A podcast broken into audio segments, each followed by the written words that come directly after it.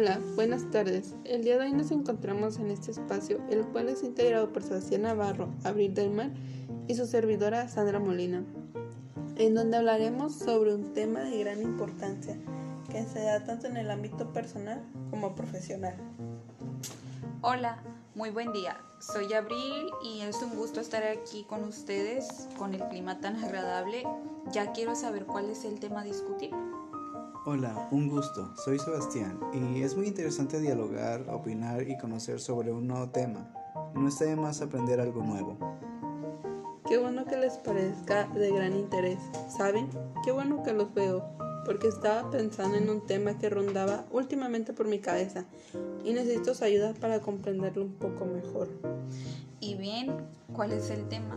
Me tienen suspenso. Sí, dinos ya, por favor. Somos todo oídos. Ok, ok. El tema a tratar es sobre la ética y su relación con la profesión docente. Pero primero debemos saber qué es la ética. ¿Me podrían dar un punto de vista, por favor?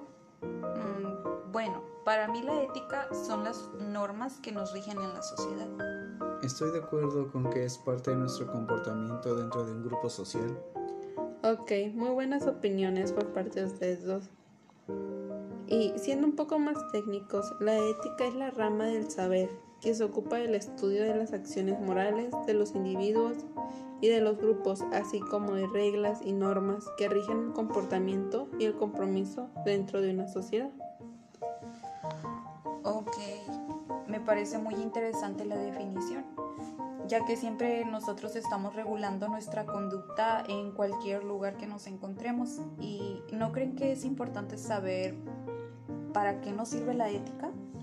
Así es. Siempre estamos cumpliendo con reglas dentro de nuestro hogar y también dentro del trabajo según el ámbito profesional que pertenezcamos. Y claramente si no las cumplimos tenemos nuestra sanción. Pero es agradable también conocer para qué sirve. Es algo que no me había cuestionado. Claro, tienen razón. Para ello me di la tarea de investigar y sirve para crear reglas de conducta que busquen el equilibrio y armonía en el ámbito social. Al igual, existe la ética personal y profesional. La profesional se basa en la personal respetando las leyes, de cómo actuar y respondiendo a las sanciones de su incumplimiento. Ok, qué bueno que lo complementan de esta manera. Y sí, claro, la ética personal es la que nosotros observamos en nuestro hogar y lo vamos adquiriendo. Así es. También dentro de este tema se define la ética profesional, la cual es la ética individual, los principios y valores que cada uno posee en su ámbito laboral. Muy bien, son todos los principios que vamos adquiriendo a lo largo de nuestra experiencia, pero realmente, ¿qué es lo que sucedería si no aplicamos la ética profesional? Bueno, yo considero que no es bien visto por la sociedad en general y conforme a las normas y leyes se aplican sanciones correspondientes al grupo en específico. Así es, claro. Un ejemplo de ello sería cuando se descubre que un investigador ha realizado plagio de un texto y lo representa como propio, aún así parafraseado, pero sin ser citado el autor original, asumiendo la sanción correspondiente dependiendo del contexto en el que se encuentre, ya sea docente, alumno o un investigador profesional, etc. Otro ejemplo es la Secretaría de Educación Pública que define como código de conducta, el cual quedó establecido el 16 de agosto de 2019, donde se establecen puntos basados en salvaguardar los principios del docente y del alumno. Ok, también está el abuso de poder. Cuando un docente por cuestiones personales beneficia o perjudica al alumno, o el nepotismo, que es la preferencia o favores especiales a individuos relacionados de manera consanguínea o amistosa dentro de un mismo grupo, incluso, incluso si dichos individuos han demostrado aptitudes competentes para su área de trabajo. Bueno, también considero, considero perdón, que dentro de ellos se encuentra el soborno, que este sería aceptar regalos a cambio de una atención especial. Un claro ejemplo sería dentro del ámbito educativo. Ya que sería poco ético que el docente se deje sobornar por algún alumno a cambio de una calificación. También se podría encontrar la lealtad excesiva, que sería mentir para cubrir a un superior. En el mismo caso, sería cuando los compañeros saben y no lo dan a conocer con las autoridades de la escuela.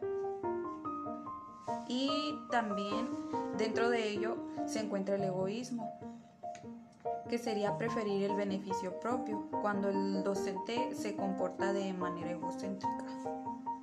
Sí, claro, todos esos puntos y un sinfín que podemos seguir definiendo, pero estos son los más importantes y al parecer que se viven día a día lamentablemente dentro de una institución. Sí, es por eso que la ética se rige basándose en los principios y valores personales y morales que rigen a una institución o dependencia que es interno de cada persona y que la unión de dichos principios y valores forma la ética de un grupo social. Pero, ¿por qué es necesario conocer la ética profesional? Veamos por qué es necesario conocer la ética profesional. Es necesario para ser un ejemplo a seguir a futuras generaciones, considerando lo correcto dentro del ámbito laboral, ya que se van actualizando las reglas y normas de una institución en específico. De igual manera, el ser un profesional con una ética responsable es de suma importancia, ya que si se llega a faltar un reglamento dentro de una institución, se pierde credibilidad, confianza en la institución y profesión como tal. Estoy de acuerdo. Con mejores palabras no lo pudiste haber dicho. Ha sido un placer enriquecer del tema y espero volver a vernos muy pronto. Ciertamente ha sido interesante dialogar con usted sobre este tema. Fue un gusto y espero que vuelva a surgir un tema de interés nuevamente donde podamos aportar nuestras ideas, conocimientos y nuevas experiencias. Muchas gracias por haber participado en este diálogo. Hasta la próxima. Hasta la próxima.